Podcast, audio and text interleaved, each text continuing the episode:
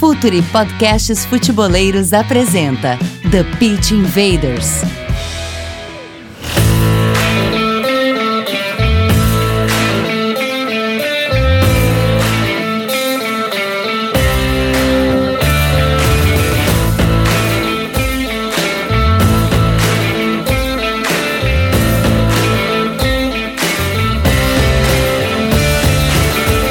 Olá, futeboleiros! Olá, futeboleiras! Futuri apresenta The Pitch Invaders, episódio 143. Estamos no ar para mais uma invasão futeboleira. Assinem o nosso feed no Spotify, iTunes, Google Podcasts e principais agregadores. As nossas análises elas têm força do Instat, que é a maior plataforma de análise de dados para clubes e jogadores um agradecimento especial também para, para, para a parceria né, com a editora Grande Área. Acesse editoragrandearea.com.br e fique por dentro de todas as novidades. Assinem a nossa newsletter e também fiquem por dentro do Futre e todos os seus conteúdos semanalmente. E para quem ainda não sabe, não está ligado nas novidades, a gente lançou o Futre Club há pouco mais de dois meses. Venha fazer parte do time para ganhar conteúdos exclusivos diariamente e a cada meta atingida desbloquear ainda mais produtos exclusivos para você no futuro. E seja você um cliente Silver ou Gold, a partir de 12 reais você já pode fazer parte desta comunidade. Já vamos direto com a conexão com todas as nossas convidadas de hoje para falar sobre Copa do Mundo Feminina, que está chegando na sua decisão. Para quem já ouviu depois da final, por exemplo, não tem problema, a gente vai fazer um grande balanço do que foi a Copa do Mundo feminina. E eu já começo com a convidada de hoje, muito especial, ex-zagueira da seleção brasileira, hoje comentarista dos canais ESPN, nosso colega nos canais ESPN, Juliana Cabral, um prazer imenso te ter aqui no The Pitch Invaders, ainda mais para falar desse Mundial Feminino que trouxe tantas novidades, tantos jogos muito legais. Juliano, um prazerzaço ter você aqui com a gente. Ah, oi, Gabriel, o prazer é todo meu. Acompanho muito o trabalho de vocês, adoro o trabalho de vocês. É um prazer estar participando junto com a Camila, que é uma menina que eu acho que entende muito de futebol e que eu é, espero vê-la ainda trabalhando, porque tenho muita curiosidade de ver como é que vai ser esse time da Camila com tanto conhecimento que ela tem. A Michele também, que tem muito conteúdo sobre futebol. É, fico muito feliz diante de uma Copa do Mundo que eu confesso que eu esperava muito, uh, mas veio muito mais do que eu esperava. A qualidade de jogo, uh, os modelos, enfim, jogos muito interessantes que têm me agradado bastante. Bom, é, a gente vai falar muito sobre esse Mundial feminino que chega à sua decisão, mas quero também as outras conexões, porque eu também tenho curiosidade de como é que vai ser o time da nossa Camila Vero, Camila Vero Lima tá sempre com a gente. Para quem não sabe, a Camila e a Michelle, elas têm uma live né, no nosso Instagram falando muito sobre futebol. Elas aproveitaram justamente falando sobre o futebol feminino, mas sabem muito de futebol. A Juliana disse tudo. Deixa eu dar o meu boas-vindas aí para elas também que são da casa. Camila, sempre um prazer ter você aqui no Pitch Invaders. Fala Gabriel, fala tio, oi meninas, oi galera. É que honra, hein? ser apresentada dessa forma. Eu sou muito fã da Ju, é, já, já, pude externar isso para ela e é uma honra poder gravar com ela pela primeira vez. Tava com saudade daqui de participar do TPI. Tô feliz demais também com a live com a Michelle. A gente tá fazendo uma baita tabelinha nessa Copa do Mundo que acho que trouxe boas coisas para todo mundo, tanto dentro quanto fora do campo.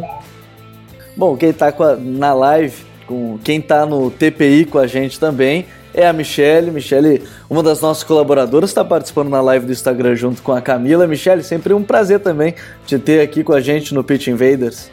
Ah, o prazer é todo meu, ainda mais com esse pessoal aí que sabe muito de futebol, né? O Thiago, a Camila, que é minha parceira de live aí, a Ju Cabral, que eu admiro tanto. E enfim, vamos que vamos, né? Vamos. Eu tava com saudade de estar aqui no TPI também. Mas as nossas lives lá no Instagram têm sido um, um sucesso também, então eu acho que essa Copa aí ela trouxe muita coisa boa para todo mundo. É verdade, tem muita coisa pra gente falar hoje nesse TPI, fazendo um balanço sobre o Mundial Feminino. Quem tá aqui com a gente também, nosso grande parceiro e que também tem seus podcasts sobre o futebol feminino, sobre o futebol espanhol, sobre futebol nordestino, o pessoal do La Plantilha, já deixo minha dica futeboleira antes de todo mundo aqui, já peço pro pessoal ficar ligado sempre no conteúdo deles. Thiago Ferreira, primeira vez participando com a gente, né, Thiago? Sempre um prazer e as portas estão sempre abertas. Seja bem-vindo. É, rapaz, primeira vez a gente nunca esquece, né? A gente que acompanha aí há tanto tempo o projeto do Futuro e todos os podcasts que vão surgindo aí, ainda mais com essa, com essa mesa é, com uma qualidade absurda, né? Tô aqui para marcar lateral e fazer as craques jogarem. Então vamos invadir Invaders, o futebol feminino em um balanço dessa Copa do Mundo de 2019.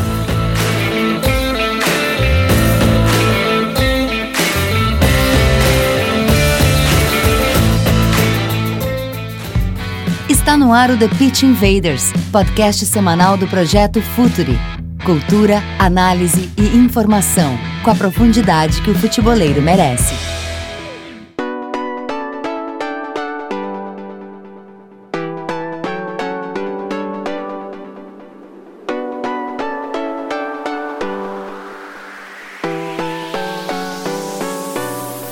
Pra gente começar falando desse Mundial, ele a gente está gravando ele na quinta-feira do dia 4 de julho. A grande decisão acontece no dia domingo, do dia 7 ao meio-dia, horário de Brasília, por óbvio, lá em Lyon, Estados Unidos e Holanda.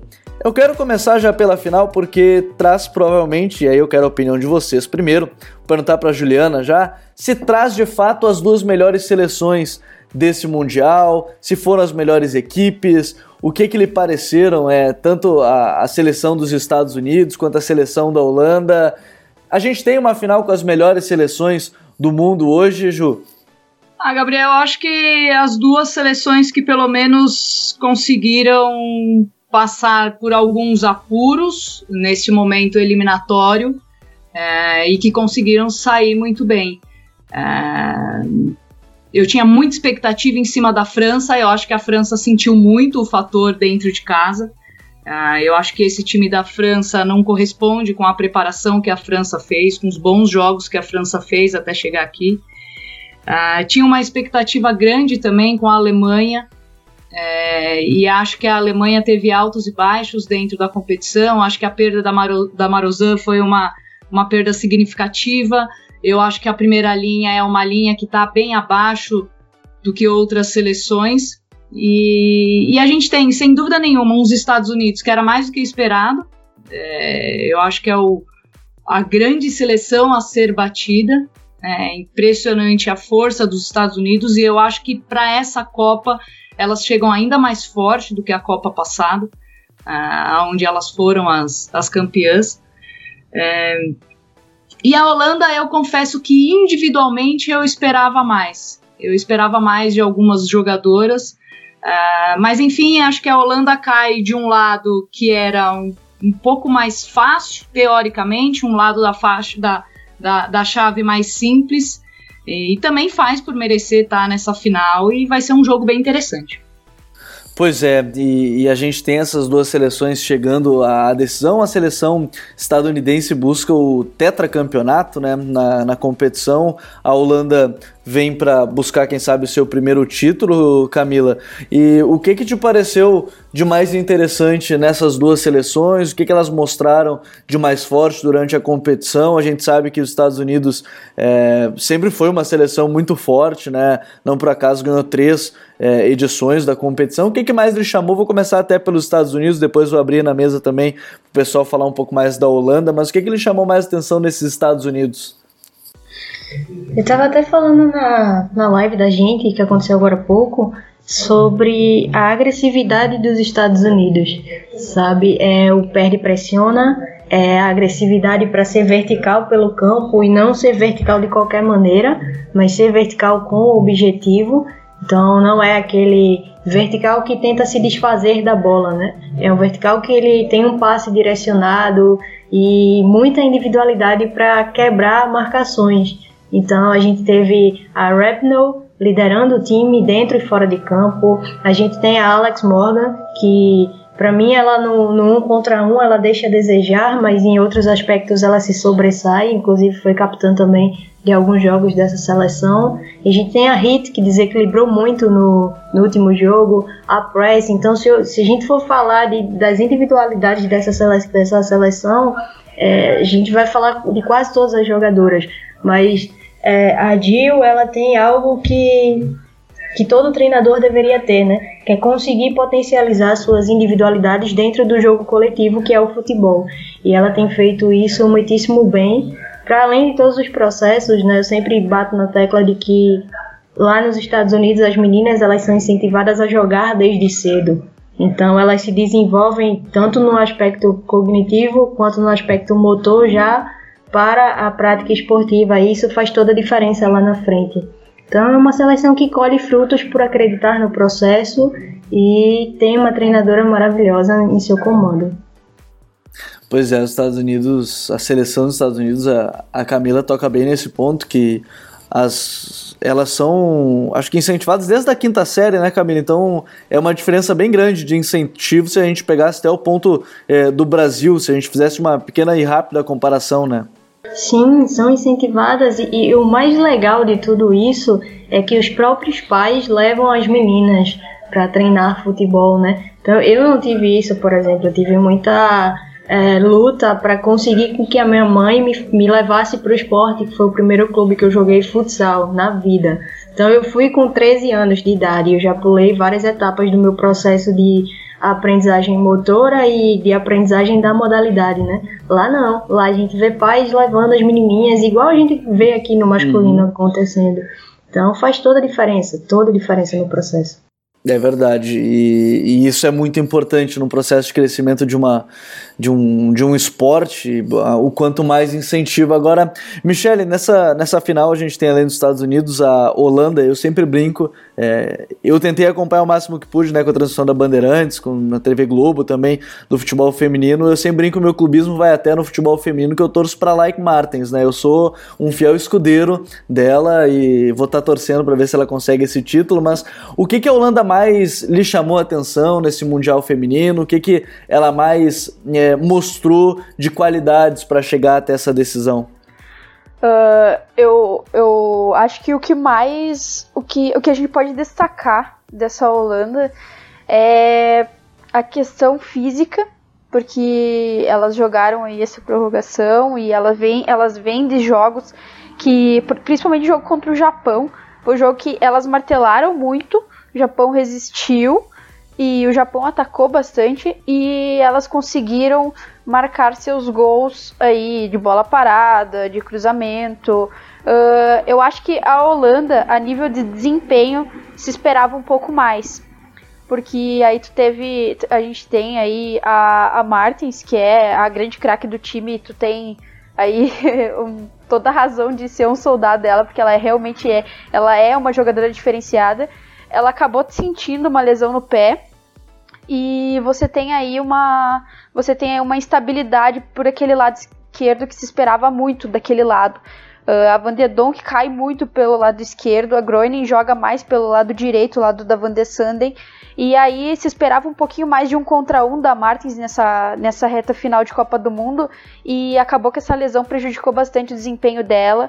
Uh, a Van até falava na live ela tinha esse poder de entrar na área, finalizar de cabeça, finalizar uh, chutando, uh, e isso não, não foi algo que a gente viu durante a Copa.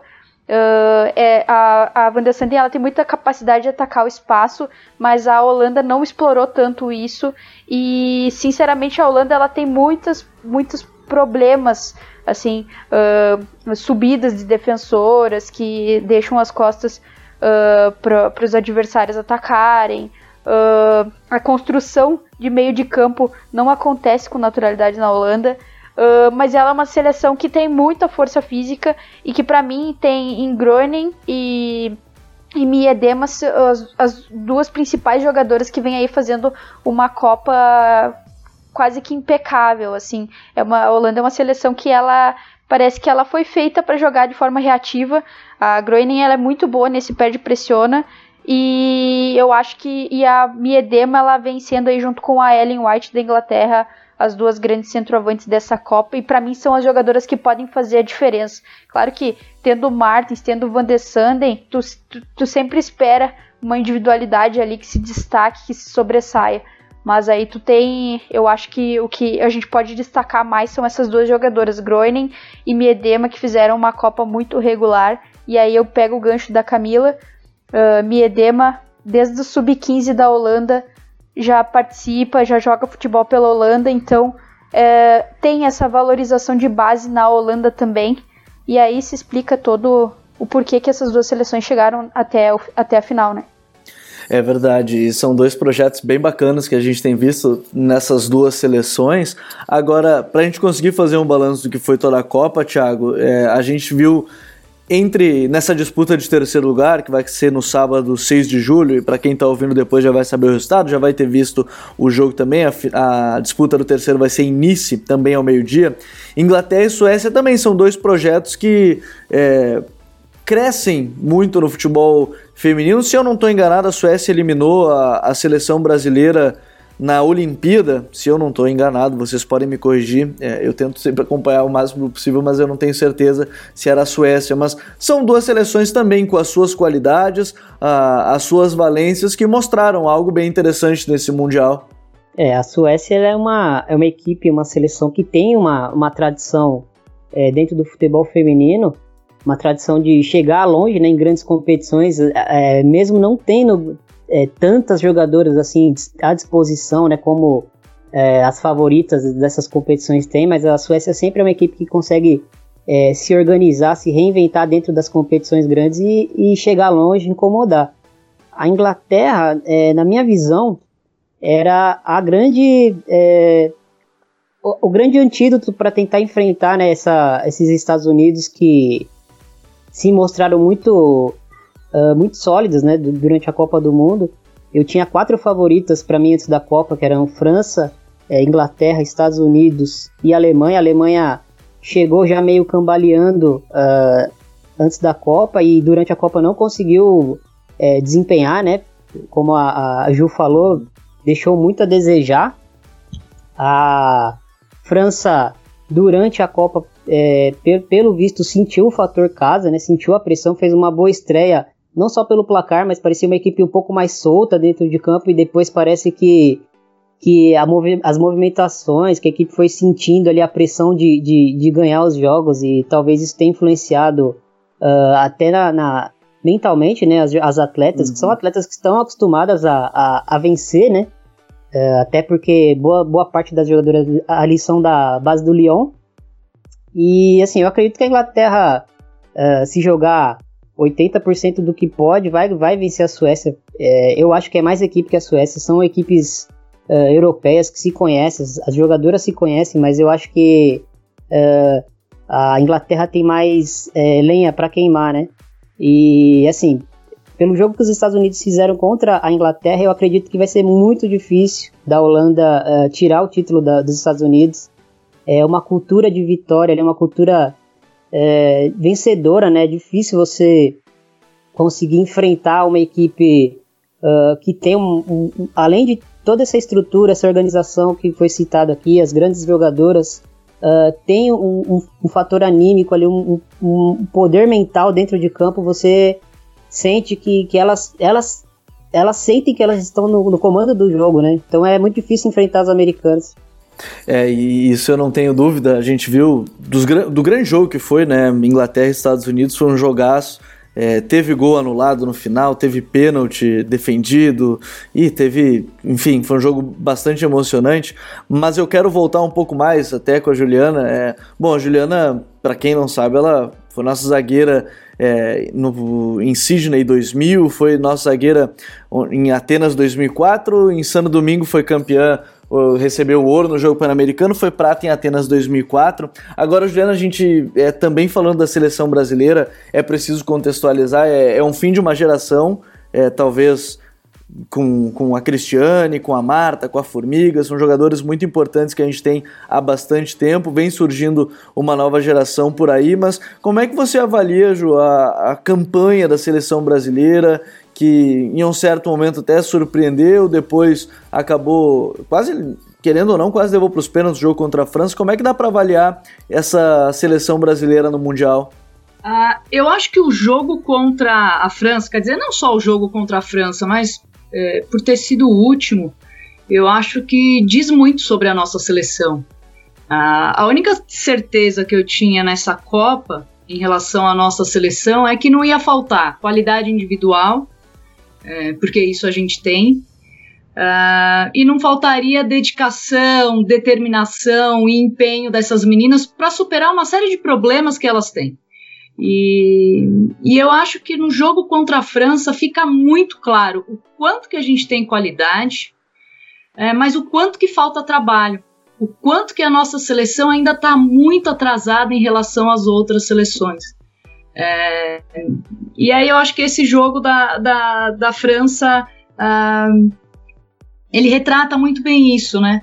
A dependência das nossas individualidades, uh, o como o nosso repertório ofensivo coletivo é muito ruim e aí fica muito na base da criação aleatória.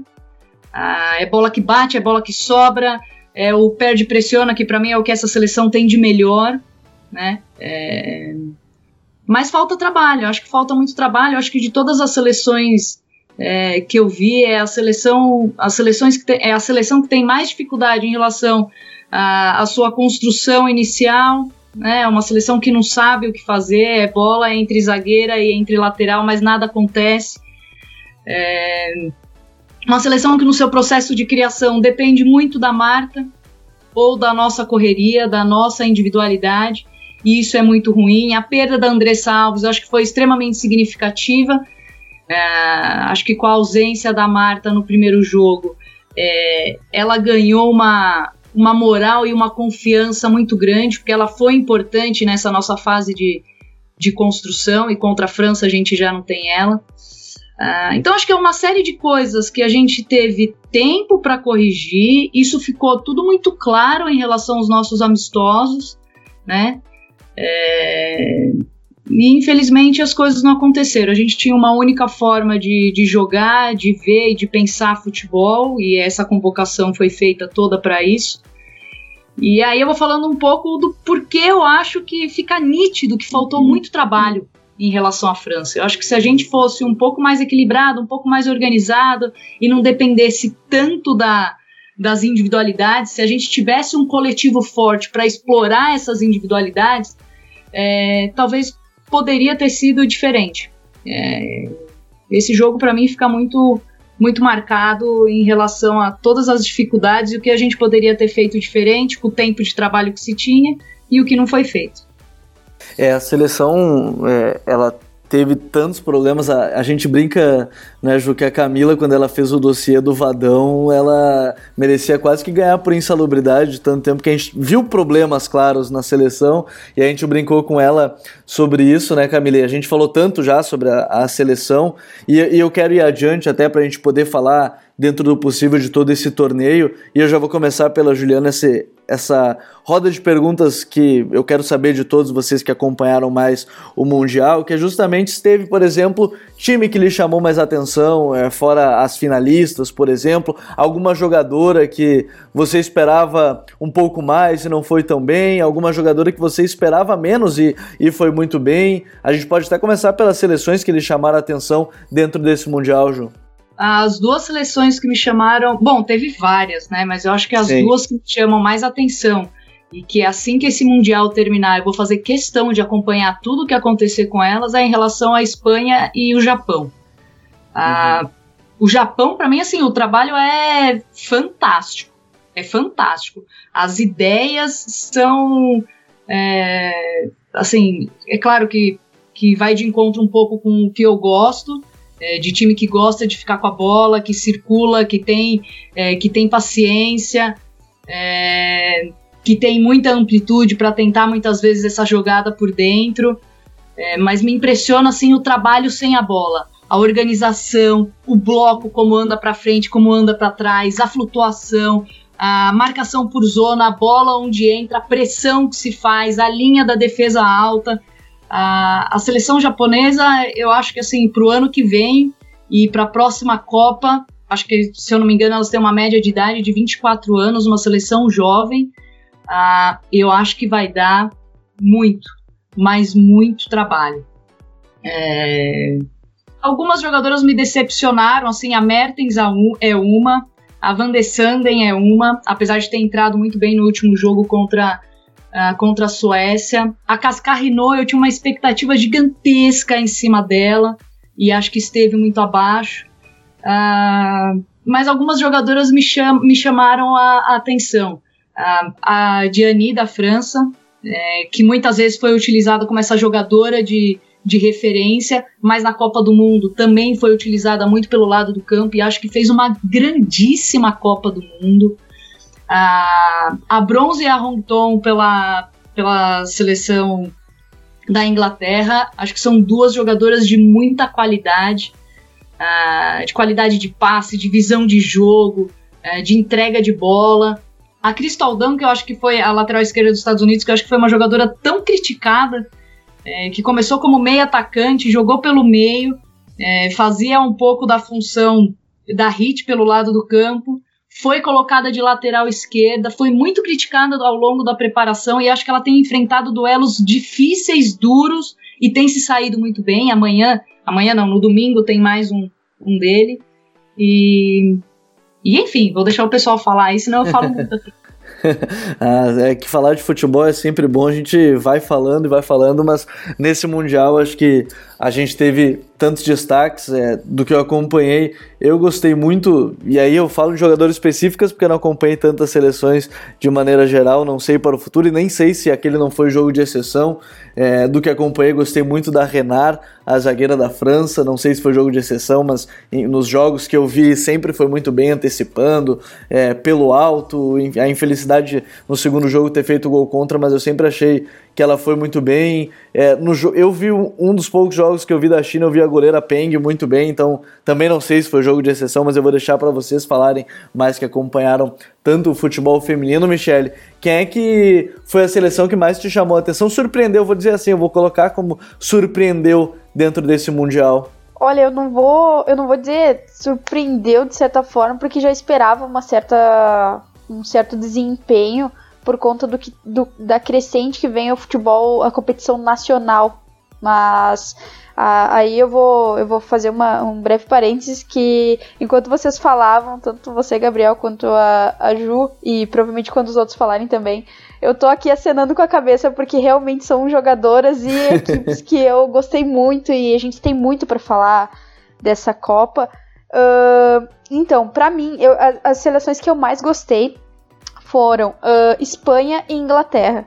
Uh, dentro do que eu, do que eu gosto de, de apreciar assim, em campo, uh, são, são equipes que, que valorizam a posse de bola, que elas não. elas é até é estranho falar isso que não abrem mão do seu jogo, porque a Inglaterra, de certa forma, abriu um pouco mão do seu jogo contra Estados Unidos, mas que durante a competição não abriram mão do seu estilo de jogar em, em função do adversário. Enfim, uh, a Espanha é uma seleção aí que está no seu segundo mundial, que, que o futebol na Espanha, o Barcelona aí fazendo grandes contratações, o Real Madrid pensando no seu time feminino. Então, uh, vem de, tá, tá, ocorrendo um movimento grande para uma valorização lá. O Atlético de Madrid tem atletas excelentes, entre elas a nossa Ludmilla. E então é uma seleção que para mim mostrou muita personalidade não abriu mão do seu jogo, adaptou, quando uh, não pôde contar com a lateral, adaptou a corredeira pelo outro lado, que para mim é uma das grandes jogadoras da, dessa seleção da Espanha. Uh, buscava muito toque de bola, com o Hermoso sendo o principal, o principal eixo entre defesa e ataque dessa seleção. Uh, pecou um pouco nas finalizações, e para mim isso, uma Cristiane, eu falei até em, outra, em outro, outro programa, que uma Cristiane teria feito total diferença na Espanha nessa Copa. Elas criaram muito volume de jogo contra adversários extremamente difíceis e realmente só faltou essa finalização. é uma seleção que eu quero acompanhar muito também. E a Inglaterra, ela tem muito esse jogo de construção com posse de bola. Tem a Walsh, que é essa jogadora, essa uh, jogadora de meio à frente das zagueiras, que ela dá esse início às jogadas e ela faz com que ajuda nessa distribuição. E ela é uma jogadora super jovem, acho que tem uh, 22 anos, se não me engano. E que realmente me chamou a atenção por ela dar essa, iniciar essa, essa construção de jogo, mas ela também orientar quando pressionar, orientar toda a defesa da Inglaterra, que até então só tinha sofrido o, o tinha sofrido poucos gols aí até o confronto contra Estados Unidos. E para mim é uma, é uma, seleção que chama muita atenção por esse jogo, esse, esse, esse ataque mais posicional e essa essa valorização da posse de bola, mas também contra uma seleção forte nessa questão da pressão, como é o Japão, que a própria Juca, Juca abraçou aqui agora. Uh, elas também fizeram essa pressão e até marcaram seu gol dessa forma. Então, uh, elas têm, esse, têm essa pressão como forte também. E é uma seleção de muita personalidade que eu quero ver aí no que eu quero ver no futuro. E para não me estender, né, também falando das jogadoras que eu mais gostei. Eu, eu, eu gosto muito das jogadoras de iniciação de jogo, as jogadoras de meio que iniciam o jogo. Então, para mim, a, a Ohan, da, a camisa 9 da, dos Estados Unidos, uh, para mim ela é uma, é, é, uma jogadora aí que me chamou bastante atenção, uh, saindo um pouco da, da, da bronze, enfim, da, de outras jogadoras como a White até. Uh, é uma jogadora que ela atuou alguns jogos, ela entrou no segundo tempo, enfim, ela não é titularíssima da, dos Estados Unidos, mas me chamou muita atenção. A Walsh também, a, a própria Giuliano, da Itália. São jogadoras extremamente jovens, têm no máximo 25 anos. E, e eu não posso deixar de falar da Miedema, que para mim é a grande centroavante dessa Copa, junto com a White. Então, são aí, é, é uma Copa que foi de encher os olhos, assim, foi. tá sendo bem legal, assim, e até foi foi difícil selecionar agora quais seriam as minhas, as minhas eleitas. Uh, a Michelle falou sobre estar tá concordando junto. Eu, nos dois jogos que eu vi da Espanha, eu pensei a mesma coisa que ela. Se tivesse uma Cristiane, certamente a seleção parecia a Espanha é, de tudo o jeito espanhol: cria, cria, cria, e aí falta uh, aquela pessoa para fazer os gols. E eu, te, e, e eu, concordo muito com a, com, a, com a Michelle, porque eu também estava balançando a cabeça quando ela falou isso de faltava uma Cristiane. E, e Thiago, nessa, nessa Copa do Mundo Feminina, a gente teve é, destaques em judô, a gente está ouvindo tantos, a gente teve essas surpresas, digamos assim, de jogadores. Para ti, quem é que chamou mais atenção, seja de jogadora, seja de time? O é, que, que mais lhe chamou a atenção nessa Copa do Mundo? É, rapaz, eu, eu me surpreendi um pouco com, com a postura da Itália Uh, não só por, por, estar no grupo do Brasil, né, e já chamar naturalmente mais a nossa atenção, mas é uma equipe que pré-copa ela já vinha mostrando indícios de que de que era uma equipe mais organizada, de que ofereceria mais do que a gente esperava, né, dentro da Copa. E durante a Copa, apesar de, de a gente ter pegado uma, uma Austrália que a gente acreditava, né, que seria a favorita do grupo, mas talvez até essa pressão tenha influenciado um pouco o desempenho da, das australianas. É, a gente pegou uma Itália muito organizada, uma Itália que se adaptava à, à necessidade do que o, o, jogo pedia, do que o adversário exigia né, dentro de campo. E a Itália fez bons jogos, fez grandes jogos, é, superou a minha expectativa né, dentro desse, do, desse parâmetro que eu tinha da Itália pré-Copa. É, superou bastante minhas expectativas. Então eu vou, eu vou ficar na Itália para não, não me estender muito. E assim, já citaram aí várias atletas é, sensacionais, Medema, uma das melhores noves do mundo hoje atualmente, né? Eu vou, eu vou focar em, em pelo menos um underdog aqui, que já me chamava atenção bastante antes da Copa. Uh, a Khadija Shaw, atacante do, da Jamaica, a centroavante da Jamaica, uma jogadora uh, diferente. Não sei se ela vai chegar a ser uma, uma world class ainda, né? Até pelo, por toda essa questão de, de das jogadoras desses, desses, é, desses mercados menores não, não terem tanta oportunidade tão cedo, né? Mas é uma jogadora de, de 20 e tantos anos aí, 20 e poucos anos, que demonstra uma qualidade, um controle de, de jogo, uma qualidade de, é, de finalizar. É uma jogadora que é, por exemplo, na Espanha, né, vocês citaram que a Espanha tinha muito volume de jogo, mas faltava profundidade. Ela é uma jogadora que dá profundidade. É, e aí o, o, problema da Jamaica é o contrário, é uma equipe que não gera jogo, mas que tem uma jogadora que pode te dar profundidade e você não consegue ativar ela no jogo uh, várias vezes, né? Mas é uma jogadora que sempre que, que tocava na bola você percebia que, que tinha alguma coisa diferente nela ali. É uma jogadora que me chamava a atenção antes da Copa e, e na Copa confirmou para mim. É, e é legal citar também jogadores que às vezes não são do grande centro e, e, na verdade talvez ganhem chance depois de uma Copa do Mundo e tomara que isso aconteça, eu acho que isso é muito importante, é legal ver como não foram só as finalistas que tiveram jogadores de destaque. Camila, Gabriel, não só, esqueci... Só... Oi, fala, Gabriel, fala. só pra... Você falou de oportunidade, né, só pra, pra salientar, ela fechou com o Bordeaux, a Khadija Chal, ela jogava no, nos Estados Unidos, né, competições menores, acho que até era até college, se não me engano, de universidade, alguma coisa assim. Uhum. E o Bordeaux já pescou essa contratação aí, uma jogadora que vai, vai encaixar bem ali.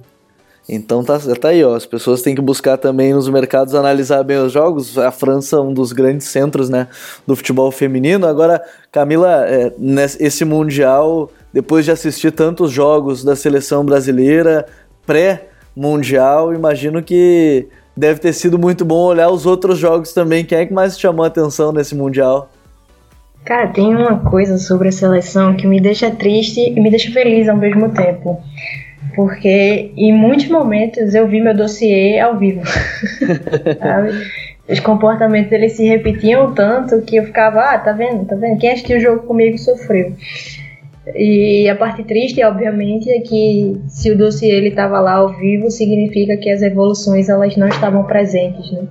E principalmente nosso setor defensivo foi o setor que por onde a, a França nos eliminou, né? Já era o nosso a nossa maior preocupação e foi por onde a França consegue os dois gols para nos eliminar. Eu, eu gosto de fazer prospecção, né? Uhum. Então, concordei com tudo. Tá, eu tava aqui igual a Michelle também, balançando a cabeça enquanto tava todo mundo falando. É, a Espanha é, vai ser uma das seleções que lá na frente vai se desenvolver. Agora, com a chegada do Real Madrid em julho de 2020, vai ficar cada vez mais forte. Né? A gente já tem públicos acima de 60 mil pessoas assistindo futebol feminino, então, por toda a representatividade que está rolando lá no país. A própria França já é uma potência europeia, né? No, no, que diz respeito ao futebol feminino. E concordo com a Ju quando ela fala que sentiu e dava para para ter feito mais a, a Corrine. Para mim ela é uma grande estrategista e ela mostrou isso é, muito bem contra o Brasil.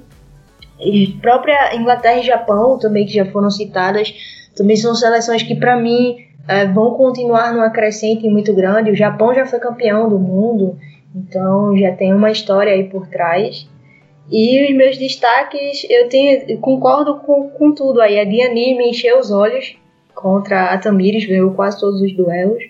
É, a Paris, a White, para mim, é uma, a melhor atacante da Copa do Mundo no quesito de se desmarcar e atacar a bola. É, parecia, a, a sensação que, que eu tive era que ela sempre estava no espaço certo, na hora certa. Então, faço essa menção muito honrosa ao White e a própria Sara Gama da Itália mostrou um poder é, físico muito bom, né, dentro de uma marcação de encaixe que pedia isso. E mas eu quero fazer aqui uma menção honrosa a Endler, a goleira do Chile. Que Copa do Mundo maravilhosa. Sim. Se a gente fala de evolução das goleiras, né, de 2015 para 2019, a Endler ela é o ponto máximo disso. Ela fez uma Copa maravilhosa, mostrou que é, a história de diminuir o gol ela é coisa do passado, né? Como diz a música. Então faço uma menção rosa porque ela já tinha é, bom desempenho nos clubes. Né? Eu conversei com a Tatiana Silveira lá da Ferroviária e ela já falava, né, que as meninas do clube já, já chamavam atenção para a Endler e na Copa do Mundo, para mim, ela foi uma das melhores goleiras. Essa de gol eu uso muito a frase do, do Dinho, do Eduardo, num do, um, numa das lives, porque a Copa América ela não estava tendo gols. Então, se querem é, diminuir no feminino, tem que aumentar no masculino, se for o caso, porque se não estava saindo gol, é uma invenção, uma ideia maluca que as pessoas acabam tendo, isso não existe. E a gente viu muitas defesas de goleiras que acabavam com qualquer tese nesse sentido da, das pessoas. O próprio Twitter, o perfil da, do Mundial foi muito legal eu não vou lembrar qual era o jogo agora, que teve uma defesa, acho que foi no ângulo, que, e aí ele botou, e eles colocaram é, grande defesa e tudo mais. Eu acho que essa Copa do Mundo, mais uma vez, acabou com qualquer uma dessas ideias.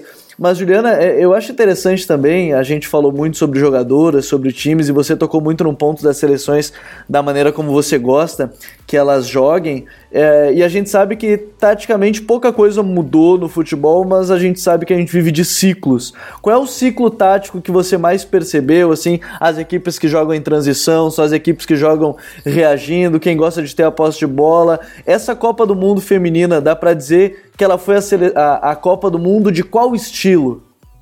Olha, eu acho que não teve um estilo tão gritante assim. Uhum. É, mesmo a Suécia, por exemplo, que tem a característica mais de reagir, é, em alguns momentos ela teve que lidar em, em, resolver com a bola, em construir, em ter que fazer essa bola é, circular. Claro que de uma forma mais rápida, e eu gosto quando a Camila fala em relação a a ser vertical, mas ser vertical ah, é, de forma orientada, com objetivo, sem ser na correria, na pressa, mas sabendo o que você tem que fazer. Acho que no futebol feminino a gente ainda tem muito disso. Da bola chegar de um lado e a bola ter que terminar daquele lado. Acho que esse Mundial mostra um pouco o quanto que isso vem mudando ah, no feminino. Ah, eu acho que assim, com a bola, eu acho que não tem uma discrepância. Não sei se as meninas enxergaram algo diferente disso. Uh, mas acho que sem a bola eu vi poucas poucas equipes marcarem por zona, né? Como marcou China, como marcou Japão, uh, o próprio Estados Unidos, que eu acho fantástico. Assim, muita, muita gente acha a seleção americana arrogante, mas eu acho que a gente tem muito que aprender com a seleção uh, americana em relação a tudo, dentro de campo, fora de campo. Uh, e a organização delas sem a bola, talvez eu, por ser zagueira, acho que eu acabo olhando muito mais para essa organização, me atrai muito em, em, olhar os times sem a bola. E essa organização, como a gente não consegue enxergar na nossa seleção, como a nossa seleção é, é espaçada e tem vários problemas de, de cobertura, de compensações. Uh, mas eu acho que me chama mais atenção isso do que realmente ser uma Copa traçada por um, por, por seleções uhum. que tenham a bola ou que nenhuma seleção, por exemplo, tem a bola como tem a, a, a seleção da Espanha, né? É, a gente teve, não teve uma outra seleção com tanto domínio assim, com tanta paciência de trabalhar a bola, é, na minha visão, tirando o Japão. Né? É, de resto, seleções que pensam um pouco mais na rapidez, na, na resolução rápida. Uh, então não sei, fico até curiosa para ouvir as meninas para ver se elas viram diferente. Camila, Michele, Thiago, vocês têm um estilo de jogo que ficou marcado nessa, nesse Mundial para vocês? Eu concordo muito com a Ju quando ela fala que poucas seleções marcaram por zona. De fato, é, ainda há uma tendência no futebol feminino das seleções em marcação por encaixe, né? E talvez por, por esse tipo de marcação e até mesmo pelo processo de evolução do futebol feminino. Né? Até pouco tempo atrás, acho que são 38 anos, salvo engano, que o futebol feminino passou a ser permitido de fato. Então é normal que ainda seja um jogo que de muito espaço, né? Tem mais espaço para o drible, para condução. Então é, talvez seja também uma reflexão do, dos encaixes, né? Mas também passa por todo o processo evolutivo e Vou, vou ter que concordar de novo. Esse podcast eu tô, tô só concordando. é, tá, tá difícil. Eu tô, tô, tô aqui só me deliciando com vocês. Tá sendo maravilhoso. É, eu acho que é, o fato de, de ter times com a posse de bola de maneira predominante, como a Ju falou, como acontece com a Espanha, e, e, a gente consegue perceber isso com mais frequência em times masculinos, né? No feminino nem tanto mas não significa que não tenha times propositivos. A própria Inglaterra é um time propositivo, é um time que, que passa o jogo, que termina a partida, no caso, com mais posse de bola que seus adversários. Mas eu ainda vejo que as meninas elas são é, mais objetivas ainda, sabe? Elas têm a bola por menos tempo, e aí eu não tenho parâmetro científico para isso, mas é uma, é uma percepção de que a gente tem a bola por menos tempo, mas a gente não se desfaz da bola. A gente tenta avançar pelo campo se tem espaço, se tem problemas com os encaixes, se as coberturas são mais lentas e a gente consegue progredir, então a gente vai nessa progressão. E acho que a Ju ela pontuou muito bem, resumiu muito bem o que é de fato a Copa do Mundo feminina, o que foi de fato essa Copa, especialmente.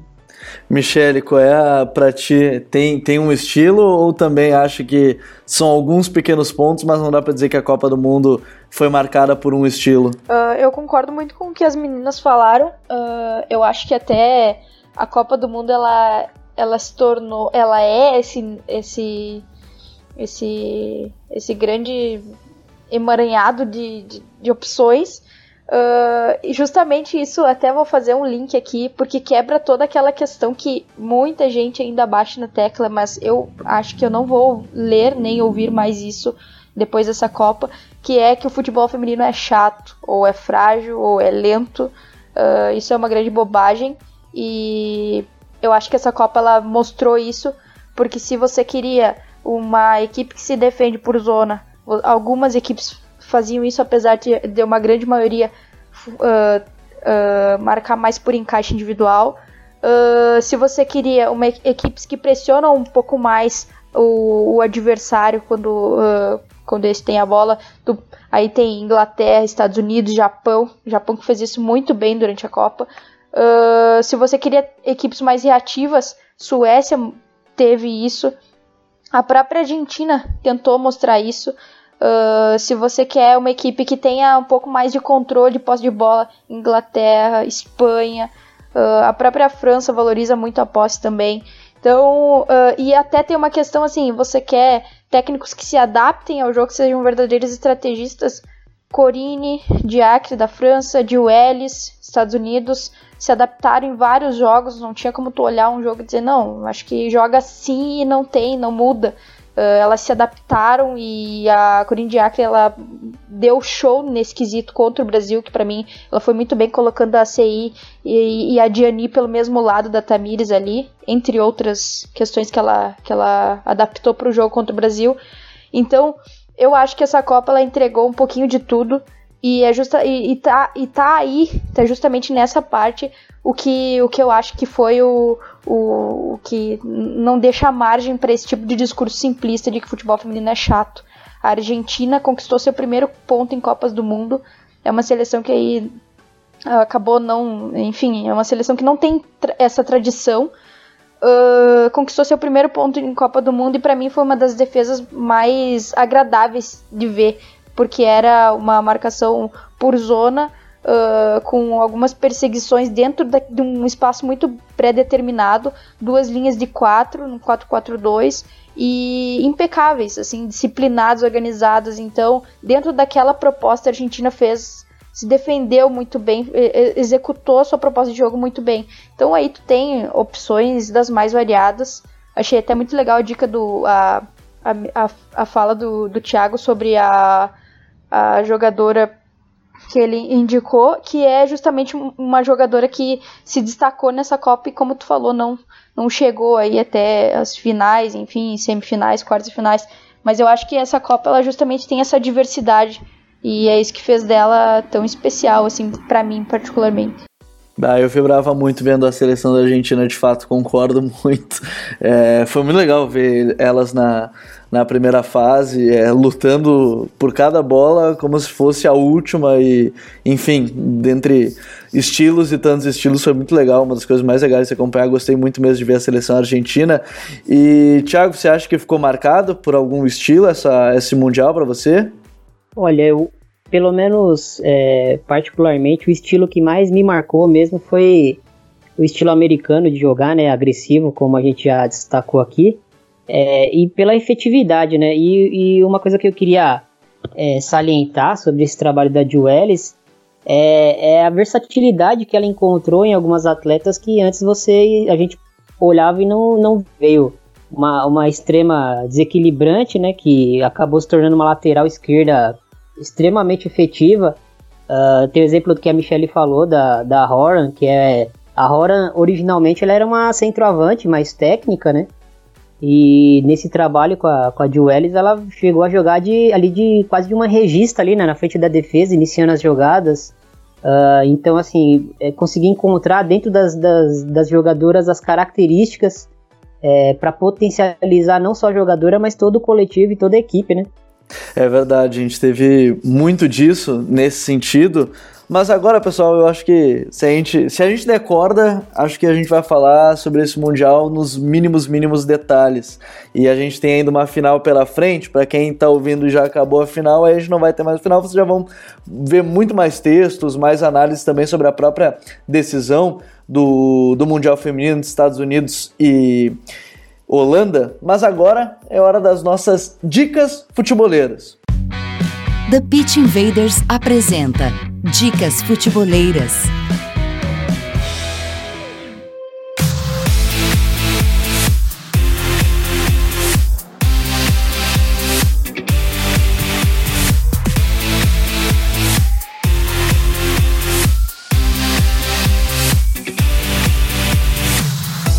A minha dica futeboleira é mais uma vez a série 25 anos do Tetra do Rodrigo Coutinho. Hoje, quando a gente está gravando o podcast, é dia da independência nos Estados Unidos. E os Estados Unidos está na final da Copa do Mundo Feminino, fazendo já essa ligação. Mas hoje se completam 25 anos da vitória da seleção brasileira sobre os Estados Unidos no mata-mata da Copa do Mundo. Um jogo onde se teve, e foi muito legal é, ver ali a seleção, até uma expulsão ajudou, entre aspas, a seleção brasileira. É, o Leonardo acabou sendo expulso e aí o Brasil conseguiu aproveitar ainda mais as costas do, dos Estados Unidos. Teve o, o Bebeto falando Eu Te Amo Romário, enfim, a série tá muito legal porque tá desmistificando muita coisa daquela seleção de 94. Juliana, Juliana Cabral, ex-jogadora da seleção é, brasileira, hoje comentarista da ESPN. Qual é a tua dica futeboleira pra gente? Eu tenho duas, Gabriel. É, tá liberado, é... quantas quiser.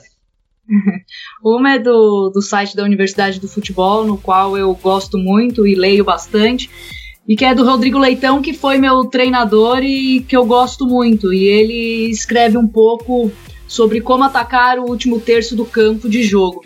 E é muito interessante porque ele entra em, em, algum, em algumas discussões legais que te faz pensar, que te faz buscar alternativas diante de um futebol que a gente vê cada vez mais sem espaço, à procura e como quebrar essas, essas linhas e essa marcação com defesas muito bem postadas. Então acho que é um texto bem legal.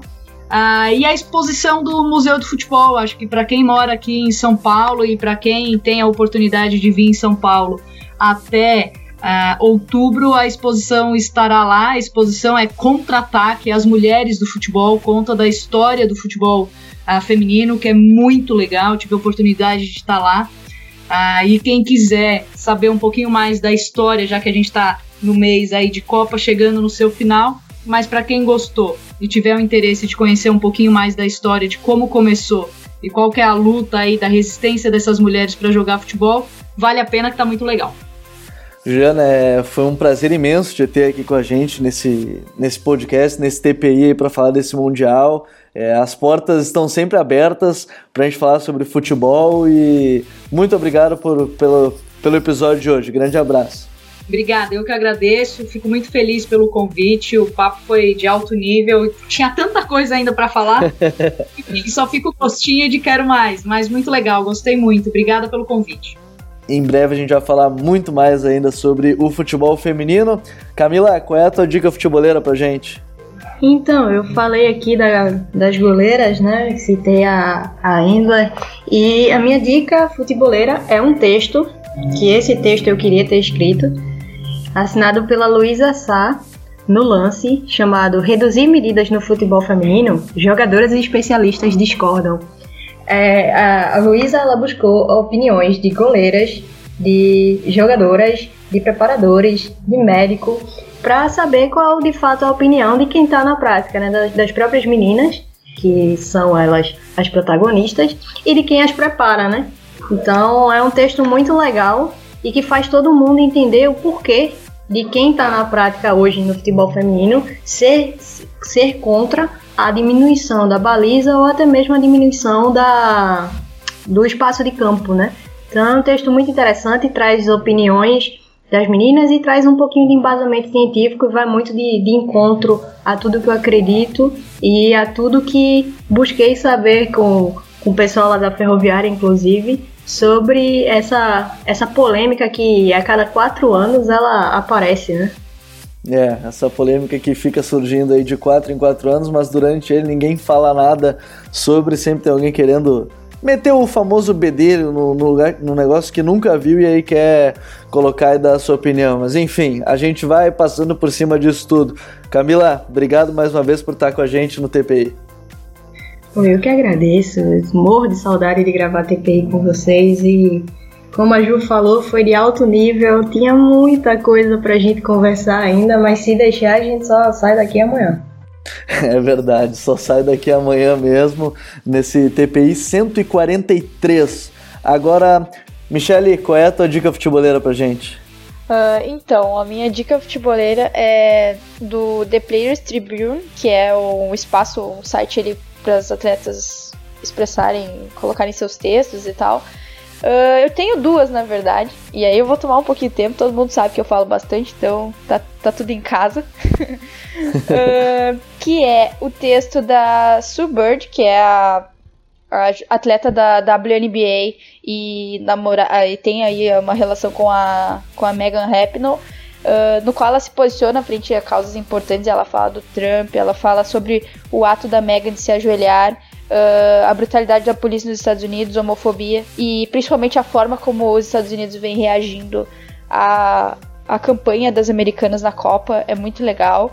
E um texto da Megan Rapinoe, o último dela, pro, pro mesmo site, só conferir lá, tá na página inicial, os dois, que ela fala sobre a trajetória da carreira dela, uh, como ela estar no estádio em 99 uh, impactou com, com a forma como ela sonhou jogar futebol, a lesão que ela teve e, e enfim, a relação das meninas com a Copa do Mundo, que eu acho que é, isso, isso é, interfere diretamente no impacto que essa Copa do Mundo está tendo, em especial aí para tantas meninas e como é bom uh, tirar aí bons, colher bons frutos desse, dessa Copa que é gigante, né? E até eu vou fazer uma menção aqui porque são duas atletas a, a Bird na WNBA e a Rap no, no futebol, que assim como LeBron, Mark Gasol, Westbrook, a, a, até a ex-jogadora a Abby Wambach, são atletas socialmente muito engajados. Eu acho que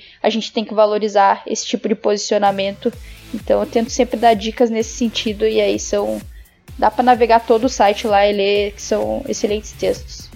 É, o The Players Tribune tem cada história. É, esse da Rapino é só uma das grandes histórias mesmo. Tem, tem muitas, muitas histórias e aconselho muito também o The Players Tribune.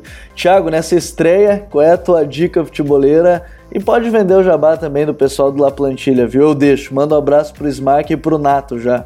Ah, o jabá você já sabia, né? Bom, o, o jabá é o seguinte, né? A gente tem um projeto chamado Amplitude FC, onde a gente tem alguns podcasts lá, a gente fala é, de futebol espanhol, a gente fala de futebol nordestino, a gente tem um, programa que a gente também faz algumas entrevistas e tem o de primeira que, que eu faço parte com o Bruno Bezerra e a gente conversa bastante sobre futebol feminino, tenta trazer esse lado do, do pense o jogo que, que o Futuri é, ergueu, né, a bandeira, e a gente tenta trazer isso um pouquinho pro futebol feminino, é, lógico, com toda a humildade do mundo, sempre tentando aprender é, com quem acompanha a modalidade. E minha outra dica é um site para quem já acompanha, ainda não conhece e assistiu a Copa e tomou um gostinho assim por futebol feminino. É, o site é o Planeta Futebol Feminino, né, do, do Rafa Alves, meu parceiro. E assim, meu, lá tem uma equipe é, de pessoas que, que entendem muito da modalidade, acompanham a fundo uh, as competições não só a Copa do Mundo, mas as, as ligas e enfim. Se você tem curiosidade, se você ficou com um gostinho é, bom para acompanhar futebol feminino aqui para frente, você não acompanhava, né? Essa é minha dica e, e, é igual uma frase que eu, que eu acabei postando esses dias no Twitter, né? Se você ama futebol e assiste só futebol masculino, você está aproveitando apenas 50% da, da sua paixão. Né? Ah, é verdade, sem dúvida alguma. Thiago, seja sempre bem-vindo ao Futre. Valeu, cara. É realmente muito orgulho estar aqui. É um projeto que eu me espelho bastante, que eu sempre é, acompanhei e hoje estou aqui, né? Não tem nem muito o que falar, só agradecer aí a confiança dos amigos e mandar um abraço para todo mundo. Um grande abraço a todos e nunca esqueçam, esse é o Futre que apresentou o The Pitch Invaders episódio 143. Assinem o nosso feed no Spotify, iTunes, Google Podcasts e nos principais agregadores. As nossas análises, lembrando, sempre tem força do Instat, a maior plataforma de análise de dados para clubes e jogadores. Um agradecimento para o pessoal da editora Grande Área, assinem a nossa newsletter, sigam o Futuri no Instagram, afinal a Michelle e a Camila estão sempre por lá falando sobre futebol. Durante o Mundial Feminino falaram muito, fizeram lives é, sobre o futebol feminino. Enfim, pessoal, para quem não sabe também, estamos, lançamos o Futuri Club, venha fazer parte do time para ganhar conteúdos exclusivos e a cada meta atingida desbloquear ainda mais produtos no Futuri, seja um cliente Silver ou Gold. Nós somos o Futuri e temos um convite para vocês. Pense o jogo, um abraço e até a próxima invasão. The Pitch Invaders.